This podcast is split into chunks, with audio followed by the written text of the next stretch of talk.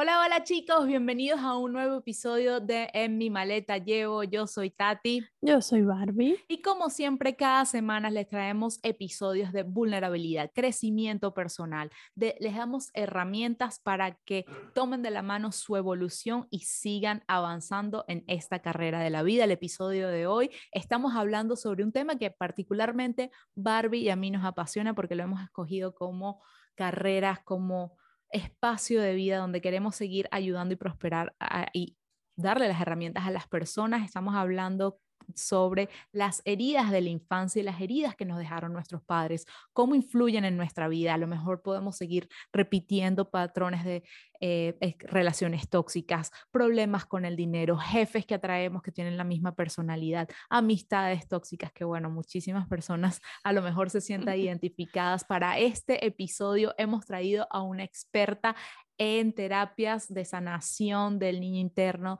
y del linaje ancestral, Mimi Zambrano de la cuenta Sanando con Mimi. Así que si quieres escuchar más sobre este tema, quédate.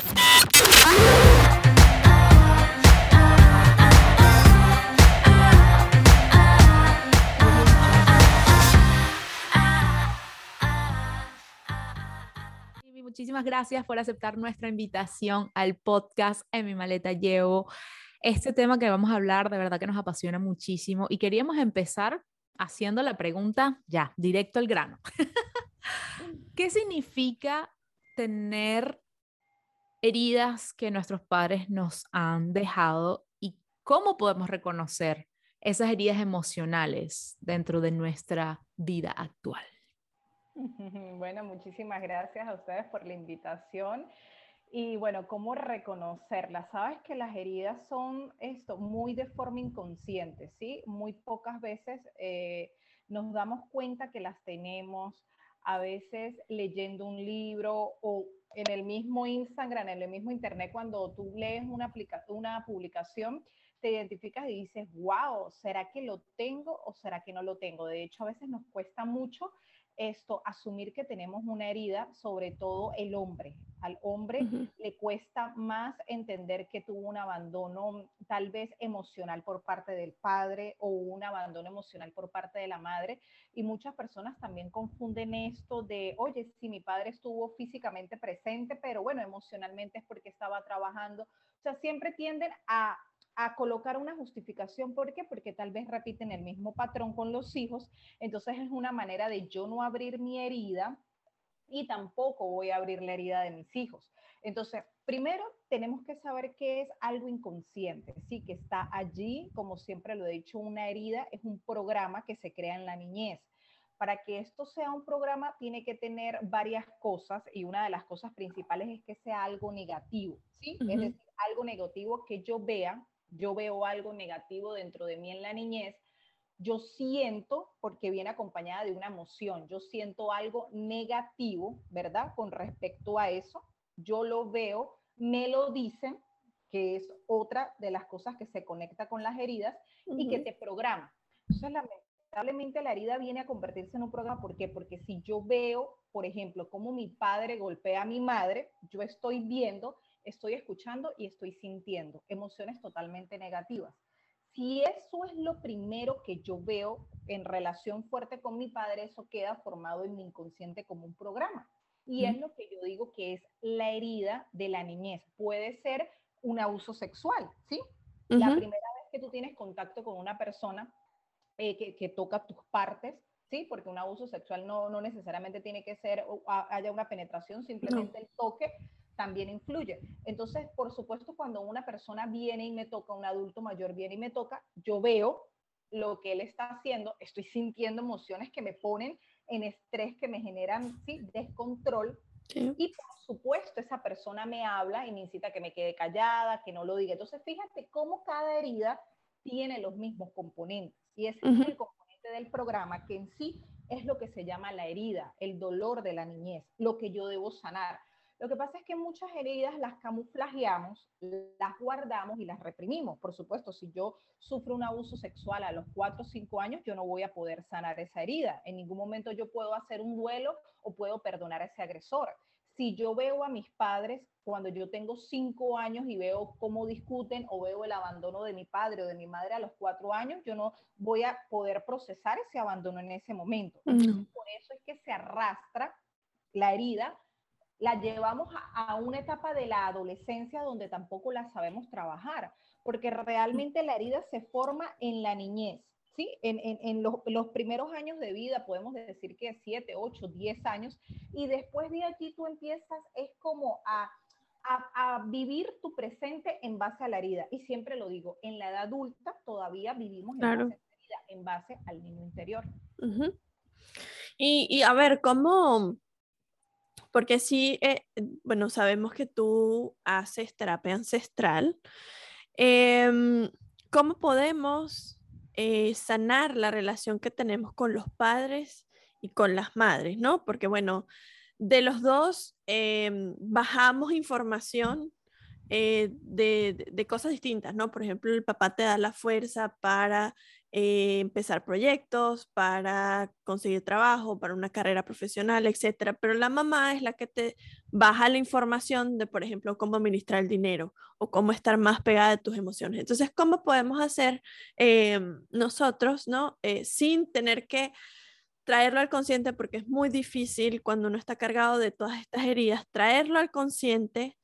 Em, ¿Cómo podemos nosotros comenzar a, reparar esa, mm, esa relación que tenemos con, con papá y con mamá?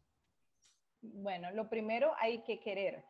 Realmente es muy difícil porque hay muchas heridas, ¿verdad?, que vienen producto de los padres y la sanación, eh, bueno, yo que llevo mucho tiempo en esto, realmente sanar al padre, a la madre, es muy difícil, sobre todo la herida del padre. Yo creo que la herida de la madre, durante estos ocho años que yo llevo trabajando con personas, la herida de la madre siento que es la más fuerte, ¿sí? Es la que como que más te toca y la madre nos da más energía, como tú dices, nos da la energía del dinero, nos da la energía de cómo yo me relaciono con mi pareja, con mis hijos, la salud.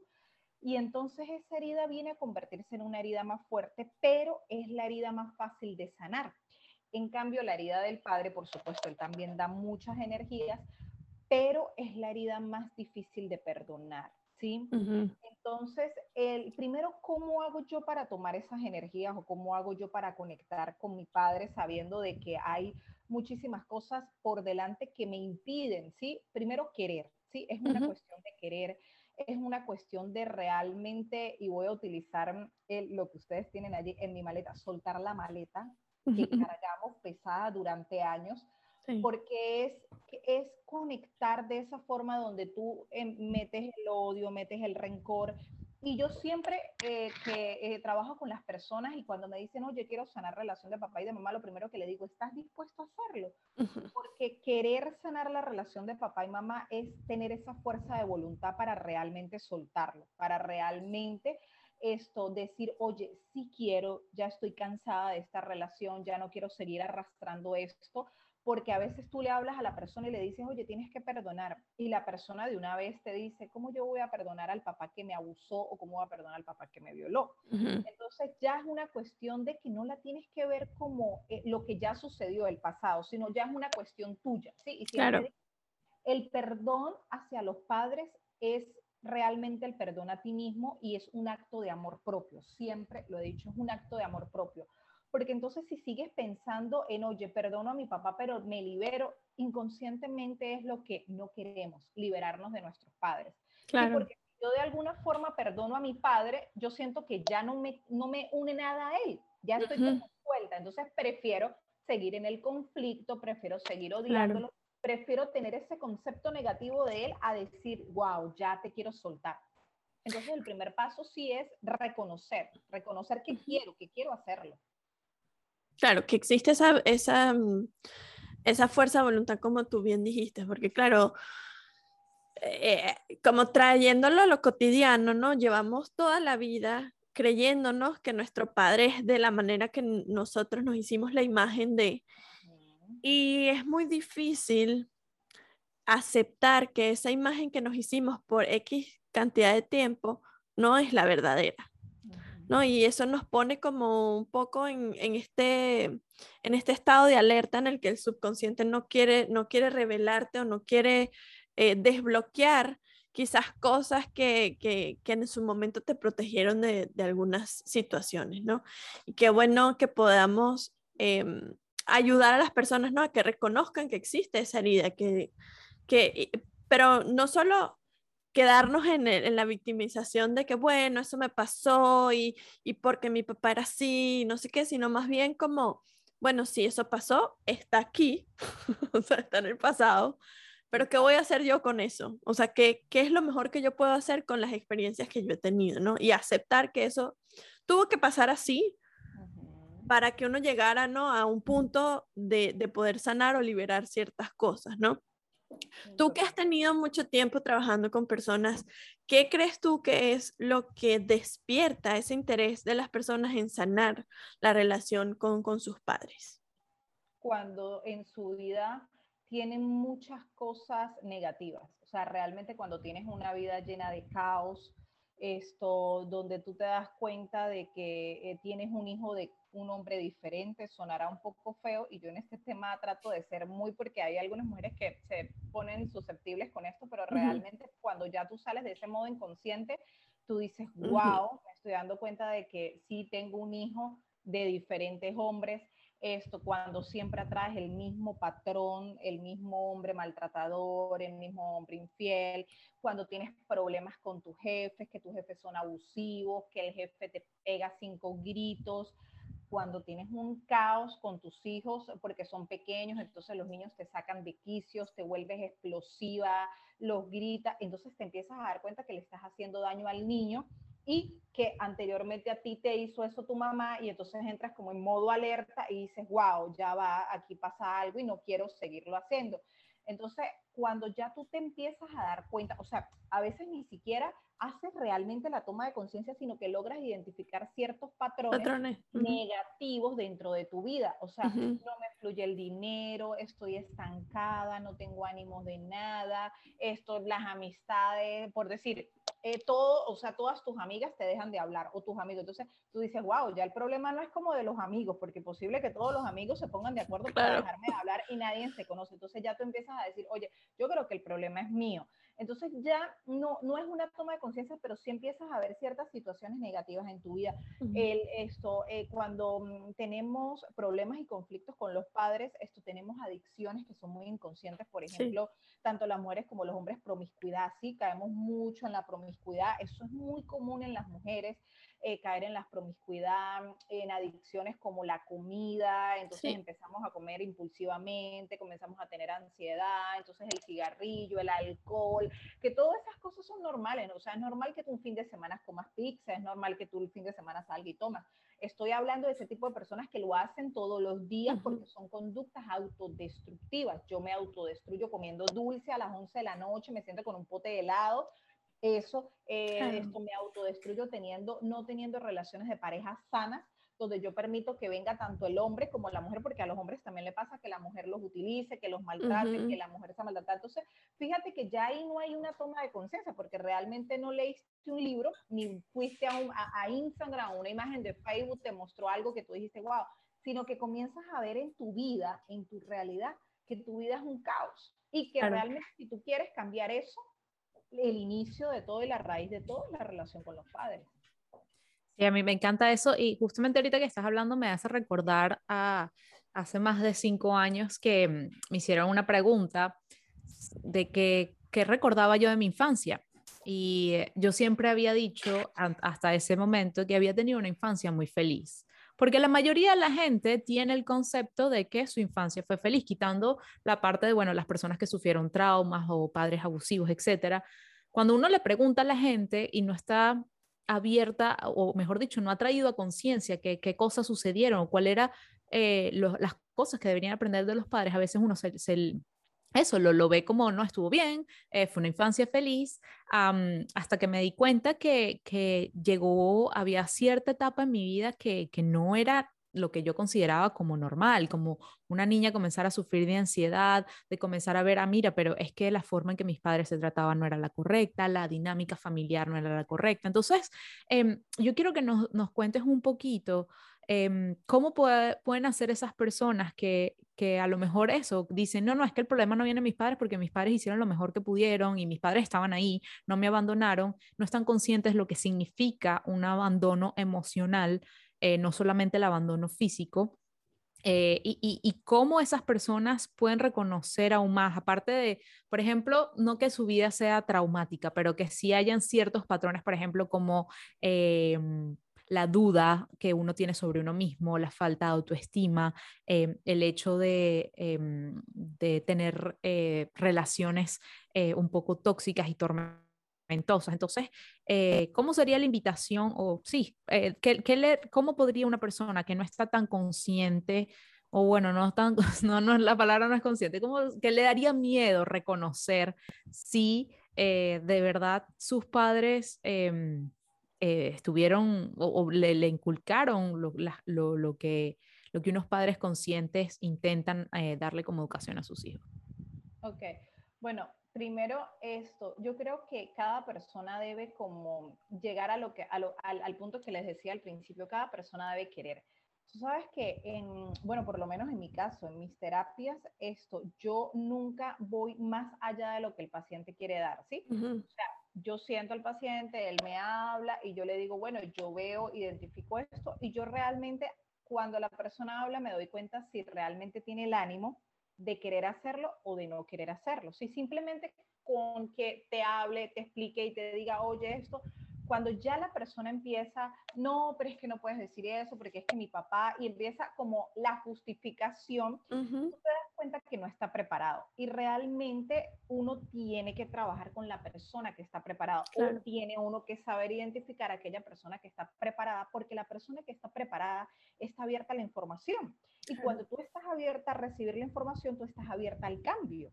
En cambio, si tú no estás abierta a la información, si tú dices, oye, yo quiero sanar, pero no quiero que me cambien lo que yo pienso de mis padres, porque yo considero que lo que mis padres hicieron fue lo correcto, entonces tú simple y, amablemente le dices, bueno, no es lo correcto, lo correcto es de esta forma. Síguelo intentando de la forma en que tú lo crees conveniente, pero el tiempo siempre lo va a llevar al mismo punto de partida hasta que la persona cae en un ciclo donde va y vuelve y viene. O sea, es como cuando tú agarras y te vas a nadar y la ola te arrastra. La ola siempre te va a arrastrar y te va a llevar a la orilla todo el tiempo, nunca te va a dejar pasar más allá.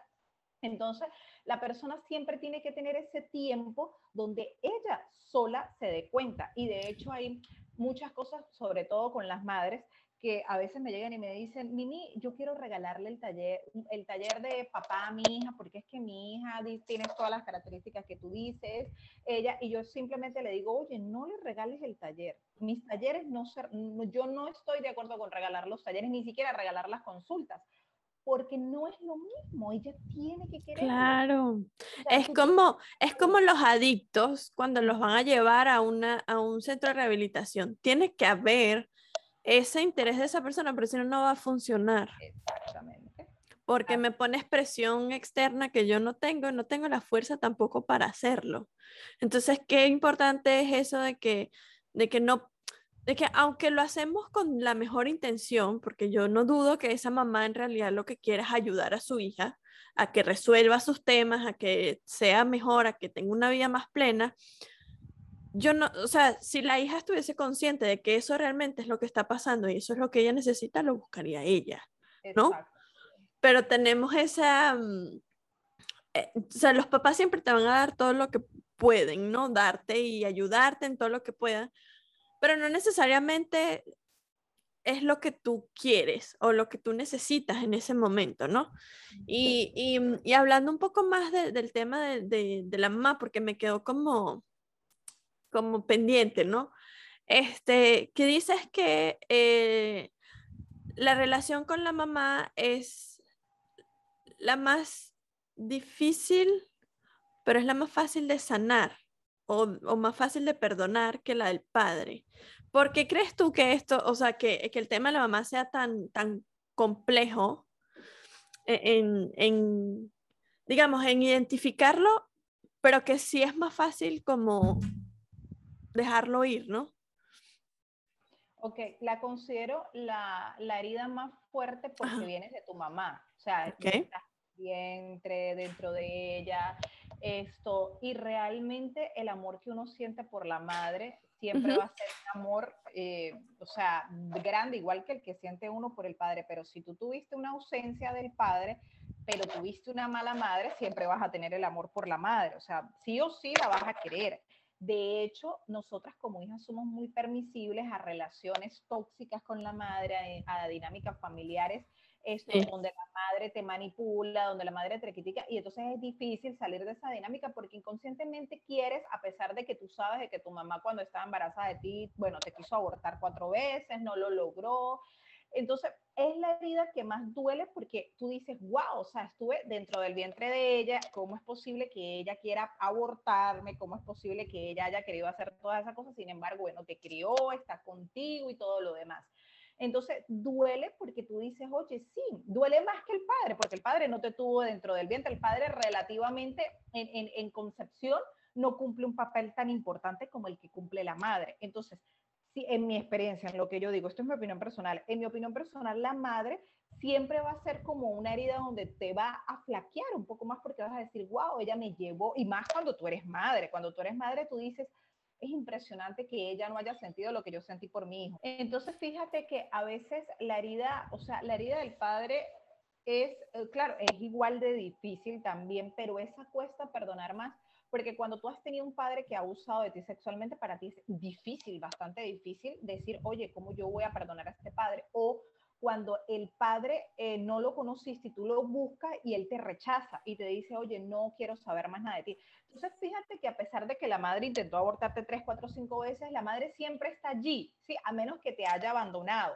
Pero si te abandona, tú dices, bueno, me abandonó, pero realmente, bueno, me dio la vida, estoy aquí gracias a Dios, o sea, es como eh, se suaviza un poco más.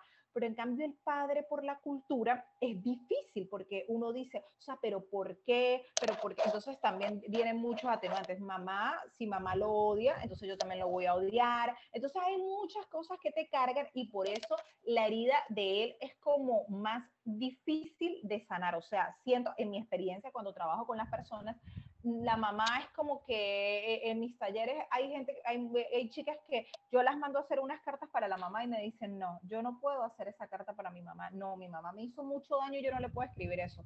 Y después de que ven el taller me dicen, wow, perdoné a mi mamá, ya no quiero, o sea, ya suelto la herida con mi mamá. En cambio, en el papá, tú le das la información a la gente y claro, la gente al final dice que sí lo perdona, pero siempre queda como que, ok, pero es que igualito él no me quiere conocer, entonces siempre sigues, pero ya se te suaviza un poco la herida. Entonces, eh, por eso digo, tal vez perdonar a la madre siempre va a ser como ese plus más fácil porque siempre la vas a amar, o sea, estuviste dentro del vientre. En cambio, la figura del padre se ha venido mucho, sobre todo por Latinoamérica, se ha inculcado mucho ese, ese patriarcado de que, oye, de que trabajo, de que tengo que darle seguridad a mi hija, de que tal. Entonces, cuando no te provee ninguna de estas cosas, porque mamá te puede dar cosas negativas, pero también a veces te da positivo, bueno, te alimentó, saliste, entonces justificas una cosa con la otra. Pero entonces, papá, un papá que te rechaza, tú dices, ¿cómo yo voy a perdonar a esa persona? O sea, nunca tuve un contacto con él para yo decir, wow, lo voy a perdonar. Y ese patrón se repite mucho, ¿sí? y también está el padre que estuvo físicamente, pero ausentemente, que peleó con la mamá. Entonces, siempre te vas a inclinar más para el lado de mamá y siempre papá va a llevar como que el golpe más duro. Entonces, por eso a veces es más fácil suavizar la herida de mamá, perdonar a mamá, así ella ah, te haya querido abortar cinco veces, seis veces, tú siempre vas a decir, wow, tengo que entenderla porque ella sufrió. Y cuando tú eres mamá, tú quieres cambiar por tus hijos. Entonces es como una línea con la que tú te conectas con ella. En cambio, con el padre, si tú tuviste una, una pareja que te abandonó con tus hijos, menos vas a querer perdonar a tu papá. Y ahí es donde más tienes que perdonar a tu papá para cortar ese patrón.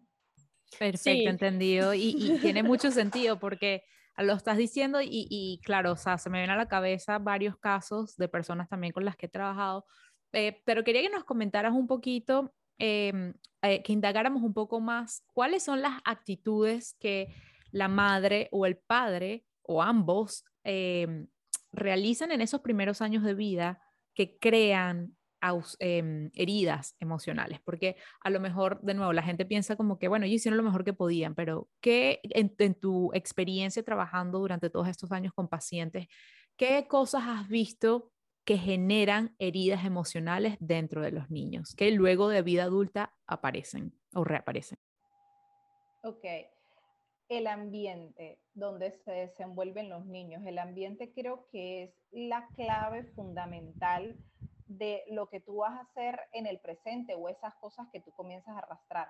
Por lo menos un ambiente donde la madre se queda sola y ella tiene que comenzar a trabajar, esto te dejan a ti, bueno, te cuida la vecina, te cuida el tío, te cuida la abuela, te cuida fulanita, te cuida sutanito. Entonces tú vas como de hogar en hogar, vas de aquí, vas para allá, vas para allá por supuesto, mamá no lo está haciendo por ningún mal, ella se queda sola, ella tiene que trabajar, o por, o por ejemplo cuando la mamá vivía con el papá de, o sea, con tu papá, por ejemplo, entonces se separa y la mamá no tiene ningún sitio a donde ir, entonces se va a donde la abuela y resulta que donde la abuela viven las hermanas que son solteras, entonces empieza a humillar a la mamá, eh, a ti para darte un plato de comida comienza la humillación, entonces la abuela eh, pelea con la mamá porque la abuela, la mamá tampoco tenía una buena relación con la abuela, o entonces cuando tu mamá, tu papá, la pareja te de, la pareja, bueno, tu papá la deja y entonces la mamá cae en el alcohol, comienza a salir con un otro, entonces la abuela se hace cargo de ti, tú te comienzas a criar con la abuela, cuando el papá golpea a la mamá, entonces, el ambiente realmente donde tú, te, donde tú te desarrollas los primeros años de vida, eso marca totalmente la diferencia de lo que va a ser tu vida, ¿sí? Por supuesto, si tú creces en un ambiente donde tu mamá trabaja todo el día, pero ella llega, y, esa pregunta me la hace mucho Mimi, pero ¿cómo hago? Yo trabajo todo el día. Yo le digo, ok, pero la diferencia se marca cuando tú llegas del trabajo. ¿Qué haces tú cuando llegas del trabajo? Tú te metes, hay algo que es muy lindo, si tienes hijas, tú te metes a bañar con tus hijas. Vamos a bañarnos las dos. Vamos a quitarnos la crema las dos. Ayúdame, pásame esto, ¿sí? Entonces, la hija puede estar todo el día en el kindergarten o, puede estar donde sea, ¿sí? O puede estar a cuidado de una señora que, que la tiene todo el día o la tía o la vecina X. Pero si tú llegas en la noche y nutres a la niña, oye, vamos a comer las dos, ayúdame a hacer la cena, es tiempo dormir. Hay personas que, oye, no me gusta dormir con mis hijos porque acaba la intimidad con mi pareja. Bueno, eso está totalmente errado. Eso hay mucho. Yo no trabajo esa parte de crianza con apego, pero sí he visto casos donde dicen que eso es totalmente sano. Eh, vamos a dormir, quédate dormida conmigo y después en la noche la pasas para la cama de ella, pero sí mostrar como ese amor es muy diferente a que tú llegues súper estresada, cansada del trabajo y entonces el niño o la niña quiera demandarte, mamá juega conmigo, no, no voy a jugar contigo, tú no entiendes que yo vengo cansada, yo estoy agotada, aparte tengo que venir a hacer la cena y entonces le metes cuatro gritos al pobre niño, ve y vete a bañar solo porque aparte tienes que hacer la cena, tienes que preparar el trabajo para mañana, llegas súper cansada, tienes que atender al esposo, son tres hijos y bueno, te vuelves un caos total. Entonces allí es, marca una diferencia totalmente grande entre la madre que trabaja todo el día y, y, le da como ese sustento a su hijo en la noche y la que no se lo da. ¿Sí me? La que llega estresada. Entonces, eso es el ambiente donde, donde tú tienes que tener mucho cuidado, aquellas personas que nos leen, que son mamás o las madres ya que, o, las que son madres que tienen que tener mucho cuidado cuando ya tengan sus hijos, porque el ambiente es totalmente fundamental. Cuando tú peleas delante de tu pareja, lo que tú dices delante de tu pareja, que son cosas que uno a veces cree que son simples, pero yo siento día, todos los días personas y las personas me dicen es que una vez me dice una chica, Mimi es que en mi casa todo el tiempo se peleaba y si no había peleas no las inventábamos, pero teníamos que pelear por algo es una familia donde teníamos que estar. Íbamos para donde la abuela y teníamos que salir peleando con el tío, teníamos que salir peleando con la abuela, teníamos que salir peleando con X personas. O Mimi en mi casa siempre se peleaba porque mi papá no colaboraba, mi mamá le tenía que pedir la plata casi que no nos quería dar para el uniforme. Entonces, fíjate que esos son heridas que también quedan en nuestro inconsciente y esos son programas. Y de hecho, yo siempre les digo a, las personas, si tú tienes problemas en alguna área de tu vida, simplemente ve al ambiente donde creciste. ¿Tienes problemas con el dinero? Bueno, ve y busca. ¿Qué pasaba? ¿Quién proveía el dinero en tu casa? ¿Lo hacía mamá? ¿Lo hacía papá? ¿Cómo tu mamá buscaba el dinero? Mamá buscaba el dinero de manera fácil, lo buscaba de manera difícil, o vivíamos de la caridad, todo el tiempo nos ayudaba la vecina, nos ayudaba el vecino, la abuelita nos daba eh, caridad, limosna, se dice, ¿sí? O sea, entonces todo eso forma un programa, eso forman los programas, las creencias, los patrones, en cómo yo me voy a desenvolver en la vida. Yo voy a hacer tal cual todo lo que yo viví en la niñez, porque después eso tú lo arrastras a la adolescencia. Y muy, muy, muy poco, poco, o sea, mira, realmente yo creo que de un 100%, un 25%, solo un 25%, en la edad de 20 a 23 años, logra decir, no quiero tener la vida que tuve hace tiempo. Son muy pocas las personas, porque normalmente, normalmente, la persona llega a los 27, 28 años y allí es donde decide cambiar. Y tú sabes que hay algo, yo no manejo este tema, pero me he dado cuenta de que siempre ocurre en esa etapa yo no sé si ustedes han hecho entrevista con astrólogos, pero hay una parte que dice que cuando tú llegas a los 28 años se cumple como el retorno de Saturno, de Júpiter, algo así. Y entonces yo le digo a la persona, wow, es que en ese tiempo tenías como el retorno de, de Júpiter, Saturno y te tocaba. Y si tú no haces ese cambio en esa edad, realmente los próximos años van a seguir iguales, porque es una energía que influye totalmente, porque eso viene de, de tu carta astral, de tu carta natal, creo que que se llama. Entonces, muy pocas personas entre los 21 y 23 años logran hacer ese cambio. Y qué maravilloso sería que aquellas personas que nos escuchan y que tengan esa edad quisieran hacer ese cambio porque eso marcaría total, totalmente la diferencia cuando ellos tengan 30 años, van a ser unos seres totalmente prósperos, abundantes, esto, si no deciden tener hijos, bueno, van a decirlo tener, pero desde una decisión madura, y si tienen los hijos, lo van a tener también desde una decisión madura. Lo que pasa es que cuando tú comienzas los 21 años, los 22, arrastras, después conoces a, a la pareja, la pareja te embaraza, entonces el hijo empieza a vivir, y es una repetición totalmente caótica que se vive en esa etapa, es muy fuerte, es muy fuerte. Sí, en verdad, en verdad es importante para los que nos escuchan, entender dos cosas, ¿no? La primera es eh, que esas heridas o esas cosas que traemos desde la infancia en algún momento nos, nos protegen del entorno en donde estamos, ¿no? Todas estas creencias y todas estas eh, barreras que nos colocamos no es por mal, o sea, en verdad, es tu niño que bloquea esas cosas para protegerte. Ahora, el tema viene cuando estamos adultos y comenzamos a repetir los patrones que tanto dijimos que nos íbamos a proteger, porque los seres humanos somos seres que aprendemos viendo. Y, nuestro entorno, pues, nos, nos predispone a ciertas cosas, ¿no? Y como tú dices, es importante que en algún momento de la vida, sea 50, 28, 23, tema que sea, que te des cuenta de que esas cosas que tanto odias o que tanto eh, renegaste o que tanto criticas, tú las estás repitiendo inconscientemente porque no, no hay ese acto de ya va, pero es que mi mamá hacía esto por esto, yo, por eso yo lo estoy haciendo también. Yo creo que todos en algún momento llegamos a ese punto y, y lo que yo creo es que no sabemos cómo sanar eso. O sea, no, no, no, quizás llegamos a ese punto de la vida en el que decimos, bueno, pero esto es un patrón que estoy repitiendo. Y quizás no tenemos la, digamos, la, la facilidad de buscar ayuda a una persona que nos puede ayudar, ¿no? Y cómo, cómo podemos poner eh, nosotros, ¿no? Ese grano de arena y decir, mira, estas cosas existen, esto te puede ayudar, busca ayuda en, quien te, la pueda proporcionar, porque muchas veces buscamos ayuda eh, o buscamos, a ver, ¿cómo lo pongo? Nos pegamos de, una fuente de información que no es necesariamente la correcta. Eh, para sanar esas heridas con mamá, con papá, con nuestro entorno, con nuestro niño interno.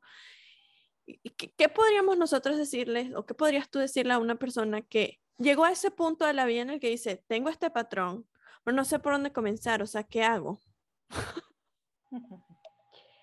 Tú sabes que yo eh, hice, eh, cuando comencé con, este proceso de concientizarme y de cambiar mi vida, que por cierto fue a los 27, 28 años, y comencé a hacer mi trabajo y recuerdo que lo primero que hice para, para comenzar a, a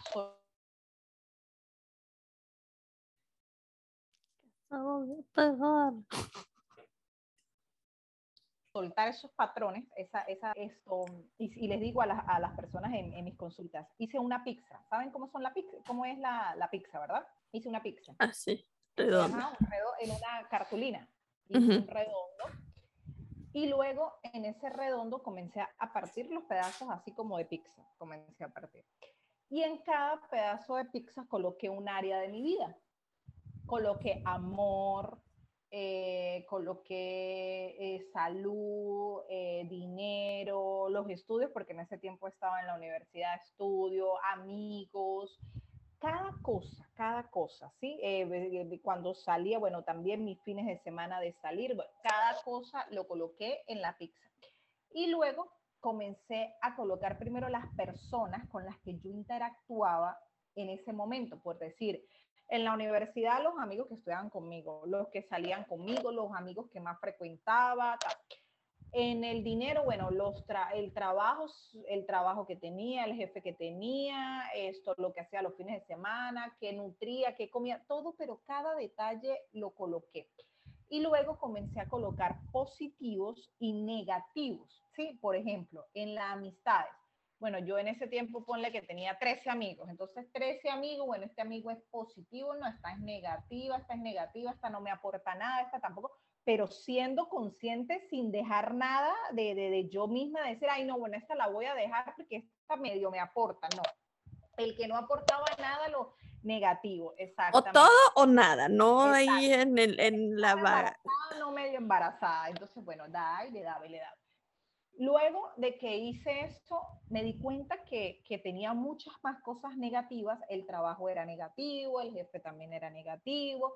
Y me di cuenta que había muchas cosas negativas en mi vida y yo dije, bueno, esto lo tengo que cambiar. Luego agarré un cuaderno y algo que siempre le digo a las personas es que nuestra personalidad, la personalidad que tú tienes, la que tiene Tati y la que tú tienes, la que tenemos nosotros, está basada en lo que yo creo, lo que yo creo es mi personalidad y los patrones son mi personalidad, cómo yo actúo. ¿Cómo tú actúas ante la vida? ¿Cómo tú actúas ante las amistades? ¿Tú te has analizado cómo hablas con una amiga? ¿Qué le dices a tu amiga? ¿Qué información le pasas a tu amiga? ¿Tú eres más de, de, chisme o más de quedarte callada? ¿Tú eres más de las que habla bastante o de las que no hablas nada? Tú eres más de las que prefieres quedarte los fines de semana en la casa o la que te gusta salir. Entonces comencé a hacer una lista de mi personalidad porque algo que me di cuenta era que no me gustaba mi personalidad. O sea, sentía que no era la personalidad. Yo decía, pero es que esta personalidad no va conmigo. Si yo quiero cambiar, tengo que cambiar mi personalidad, lo que yo creo, cómo yo me desenvuelvo. Ahí comencé a hacer mi lista y comienzo a hacer mi lista. ¿Cómo me comporto yo con las parejas? Bueno, no, yo soy celosa, bueno, reviso el teléfono, eh, me altero de nada, medio me dice que van a salir con los amigos a tomar, bueno, yo armo el show, todo así una lista. Después una lista en el dinero, no ahorro cada plata que agarro, bueno, me endeudo, no puedo ir para la tienda de ropa porque eso aparto siete, ocho vestidos. Y así sucesivamente comencé, que eso, fueron, eso fue como un mes y yo empecé y escribía y todos los días dedicaba las noches me encerraba en el cuarto y era anotando, y era anotando. Y en base a lo que analizaba de mí, comenzaba a cambiar.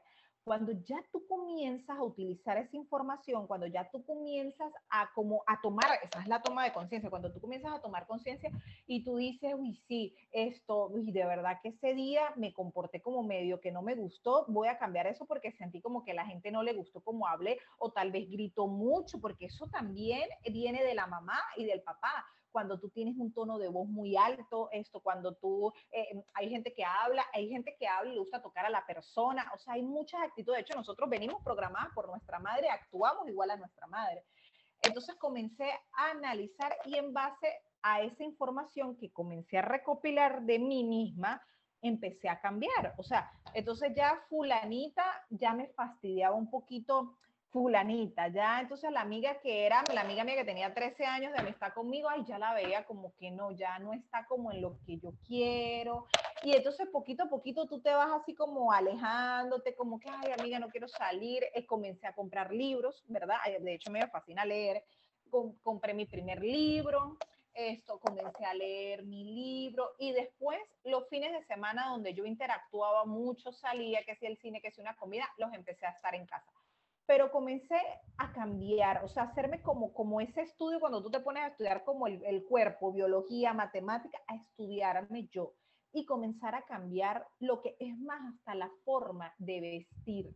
Me la cuestioné dije, wow, esta no es la forma en la que yo me tengo que vestir, porque no es una forma que yo atraigo personas, porque las personas piensan que yo soy de tal manera, porque me he visto de tal forma. Si yo me he visto muy de negro, así, con los ojos pintados, voy a atraer cierto tipo de personas.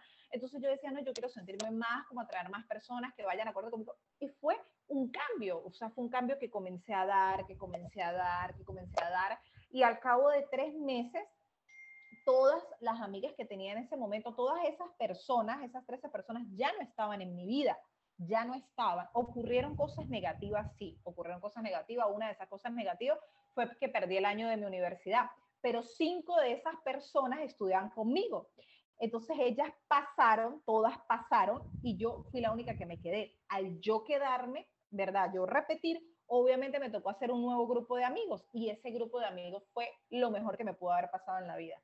Entonces, fíjate tú que cuando tú quieres realmente cambiar, pones el empeño y las ganas de decir, wow, yo me voy a sentar y analizar. Y es que tienes que analizar cada cosa.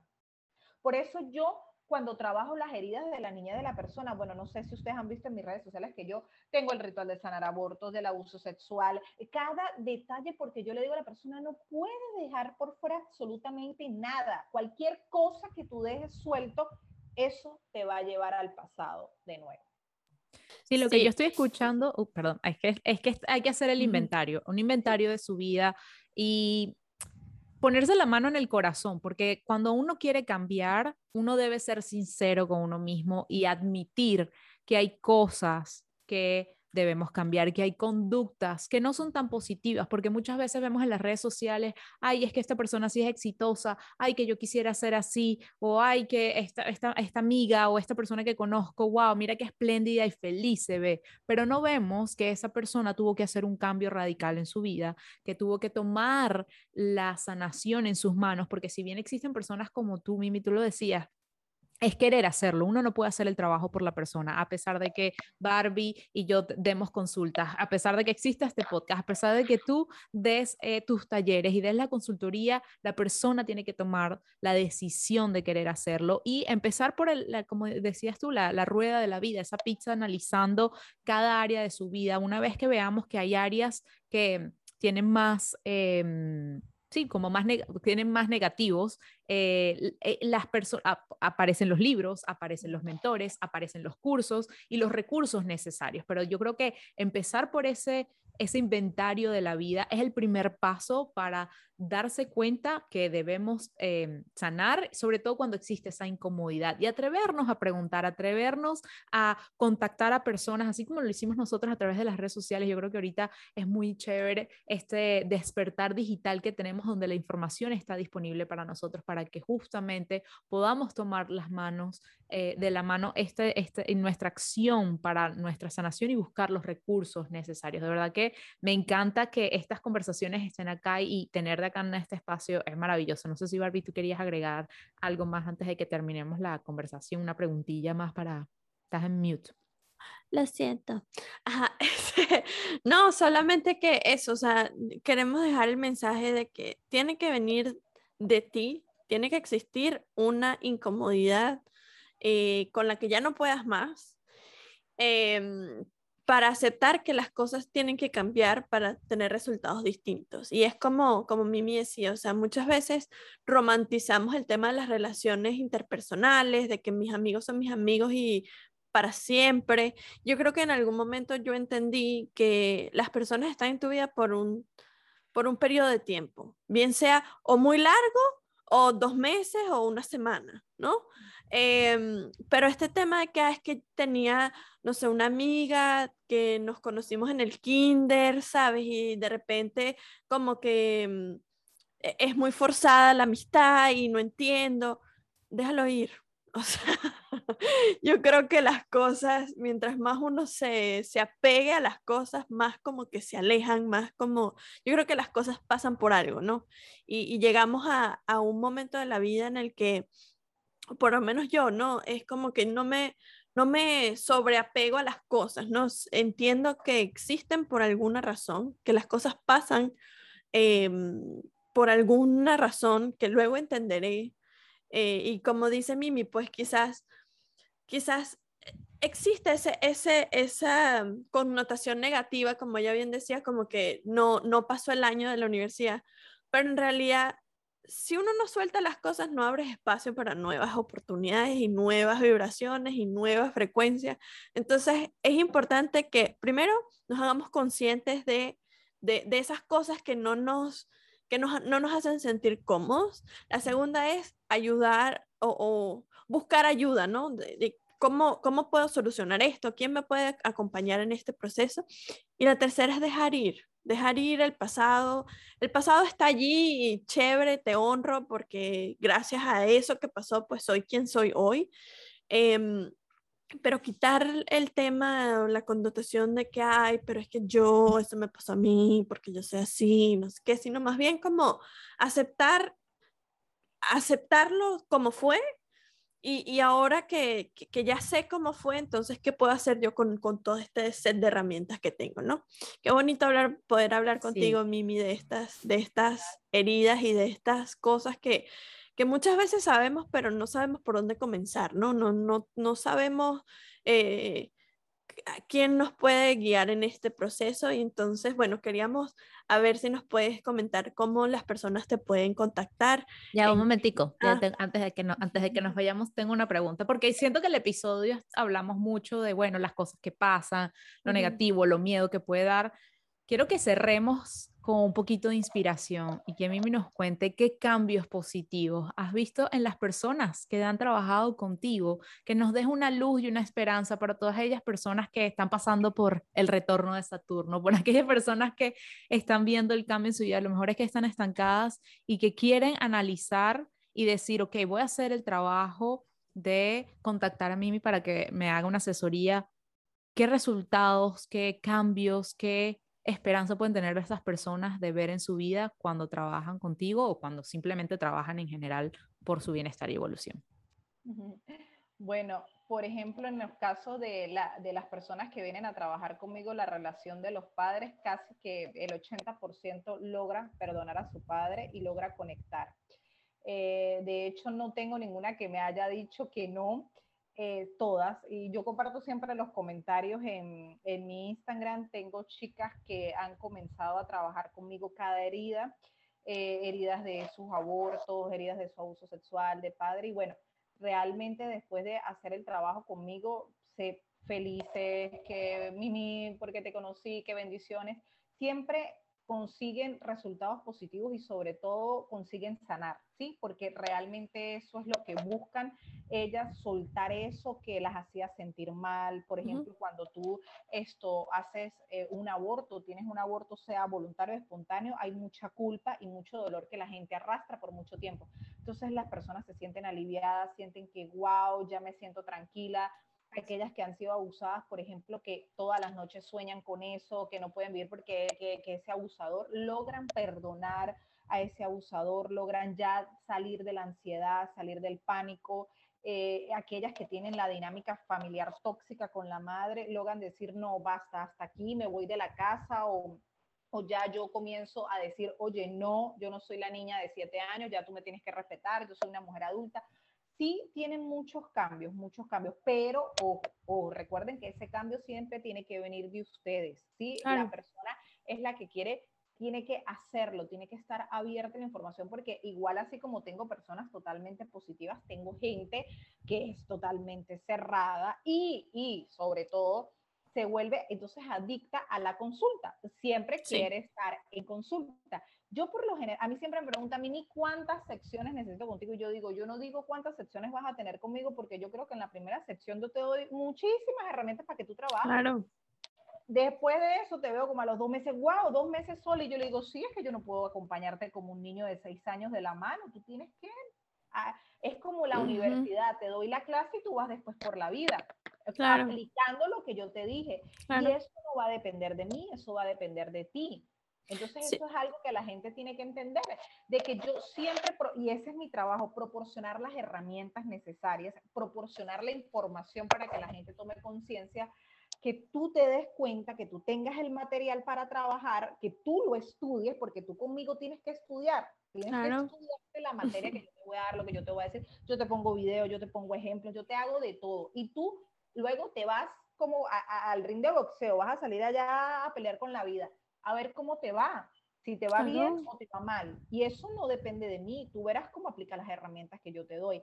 El que las aplique bien y el que me haga caso en todo lo que yo le digo, me escribe, wow, lo logré, salí y después con el tiempo, wow, conocí una persona, esa persona es totalmente diferente a todas las que yo atraje a mi vida y se han visto cambios. Yo tengo chicas que yo las vi hace dos, tres años y, y me dicen después, fue como un antes y un después pero porque tuvieron la voluntad de hacerlo. Y otra cosa antes de, de, finalizar, quiero decirles a todas las personas que nos ven que nunca esperen e, ese, ese tocar fondo, sí, ese, ese acontecimiento negativo, ese el de wow, el, el, que hablaba hace rato de que, oye, esto yo fui abusada cuando pequeña, entonces no, no sano esa herida y por todo, entonces todo a lo largo de mi vida me consigo abusadores o que tengo siempre hombres maltratadores, hombres que me golpean, esto, te, aborto, porque tengo mm, chicas que me han dicho, con todo el respeto, es que Mimi, llevo siete abortos, ocho abortos, no, no, no, necesitan seguir repitiendo constantemente el ciclo ni tocar un fondo de una enfermedad, tocar fondo de la muerte de un familiar, tocar fondo de que tú caigas en la cama, esto, de que llegue un llamado de atención totalmente fuerte para tú cambiar, simplemente decide cambiar hoy, por lo que tú quieras, no necesariamente tienes que ir a consulta, yo siempre digo, hay mucho, como tú lo dijiste, hay herramientas muy poderosas que tú puedes utilizar, puedes leerte un libro, puedes comenzar a dejar de seguir cuentas que no te nutren y comenzar a seguir cuentas que te nutran, empieza a hacer yoga por internet, que puedes hacer yoga, ejercicio, que puedes hacer tantas cosas, ponte todas las noches, si no te gusta meditar, no importa, ponte un audio que diga cosas bonitas y comienza por algo, pero no, no esperes a que suceda algo tan fuerte que tú digas, wow, o sea, esto es la gota que rebasó el vaso de agua y si yo no hago el cambio ahorita, me puede ir peor de lo que me está yendo. Entonces, no lleguemos a ese punto porque realmente es muy difícil llegar a ese punto y salir a flote. Totalmente. no tengo nada que agregar a eso.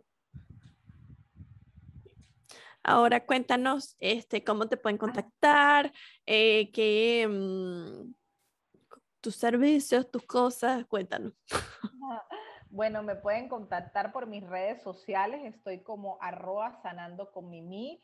Y bueno, por allí, por mis redes sociales, pueden ver las infinidades de talleres que ofrezco, talleres sanando la relación con mamá, con papá, el linaje femenino, el árbol genealógico, que es otro tema que también trabajo, que va muy de la mano con papá y mamá es un tema que es súper importante en la vida de nosotros porque, bueno, eso rige otras energías.